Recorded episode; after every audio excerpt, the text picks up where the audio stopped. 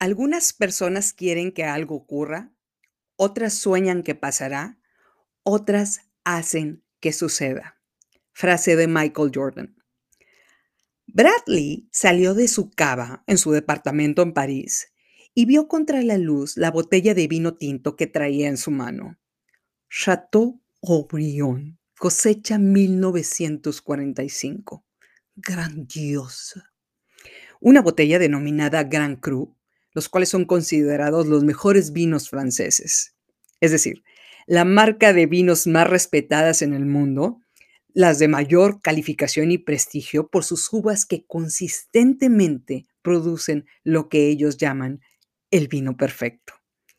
Digamos que si Bradley quisiera vender esa botella, el dinero que recibiría por esa botella solamente podría pagar la colegiatura anual de un niño en la escuela primaria privada más cara que hay en Latinoamérica. La pareja de hombres que estaba con ellos aplaude cuando Bradley se acerca y Bradley les dice que va a degustar ese vino de una cosecha perfecta por el gusto de estar con ellos. Kate pone en la mesa unos quesos, unas nueces, salami, jamón serrano y unos pequeños postres.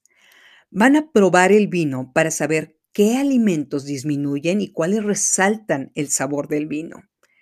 Bradley vierte el vino en un decanter y les dice que lo va a dejar reposar por unos minutos para oxigenarlo. Uno de sus amigos le pregunta, ¿cómo estuvo su viaje a Qatar? Bradley toma la mano de Kate, le da un beso y la ve a los ojos con cara de sobrado. La pareja de hombres se ríe al ver que Kate se puso roja. Reconciliación, dicen en voz alta estos hombres.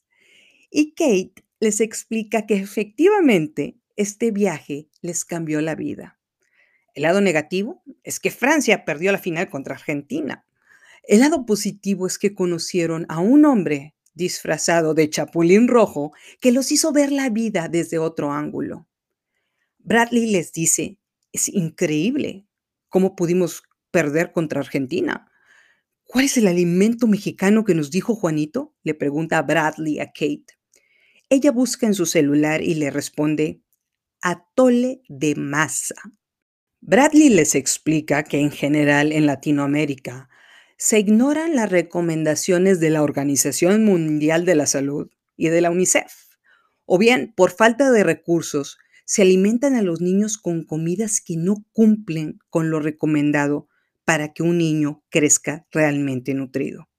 Y les hace la pregunta, ¿qué oportunidad tiene un niño mexicano contra un niño francés en el deporte?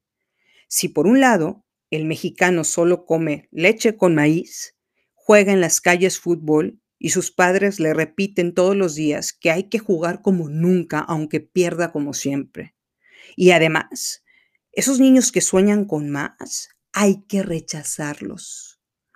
Por otro lado, un niño francés, la ley obliga al gobierno y a los padres a darle una alimentación completa y crece con todos los nutrientes que necesita como humano.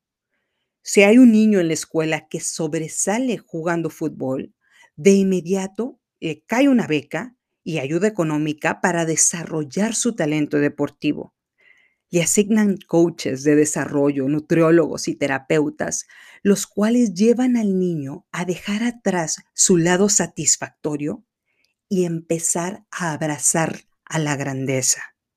Es por eso que Mbappé tenía cara de velorio cuando lo premiaron con la bota de oro de Adidas como el máximo goleador de Qatar 2022. No era suficiente. Además de la bota, necesitaba ganar la final está configurado para eso, para ganar. Y perdieron. Eso refleja lo que sentía cada francés en el mundo. Subcampeón no es suficiente. Por eso, las autoridades deportivas en Francia asignan presupuestos millonarios para encontrar talento y desarrollarlo, para que Francia suba al primer lugar en la tabla de la FIFA. Estados Unidos también lo hace. Hoy en día, Estados Unidos ya se encuentra arriba de México en esa clasificación. En países como México, se considera darle a los papás ese dinero en directo para que las decisiones deportivas las tomen ellos. Y los hombres se quedan en silencio. Y Bradley les dice que después de pensarlo por varias semanas, ha llegado a dos conclusiones. Número uno, prácticamente la totalidad de los jugadores argentinos titulares convocados al Mundial juegan en ligas europeas, lo que les da acceso a esos terapeutas del deporte que los hacen aceptar que bueno no es suficiente.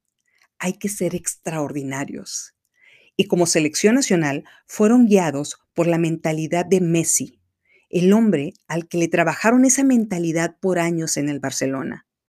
Lionel Messi, el capitán del equipo argentino, convenció a sus compañeros de que ganar la copa era posible, era deseable.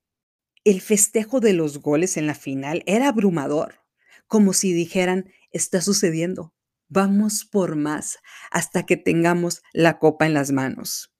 Lo que nos muestra que no importa de dónde vienes, sino a dónde vas.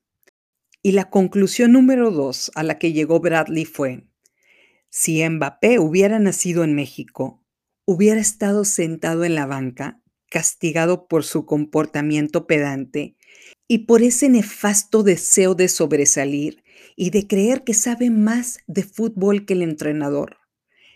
Mbappé crecería pensando que había algo negativo en él que necesitaba cambiar para poder entrar unos minutos a la cancha.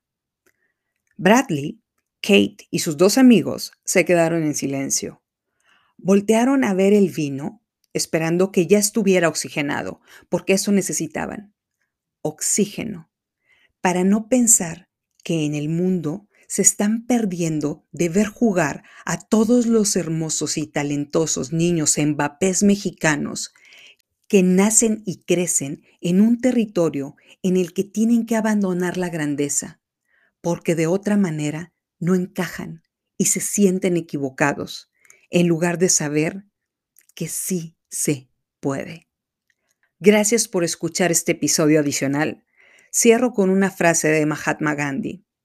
La educación es el arma más poderosa que podemos usar para cambiar el mundo.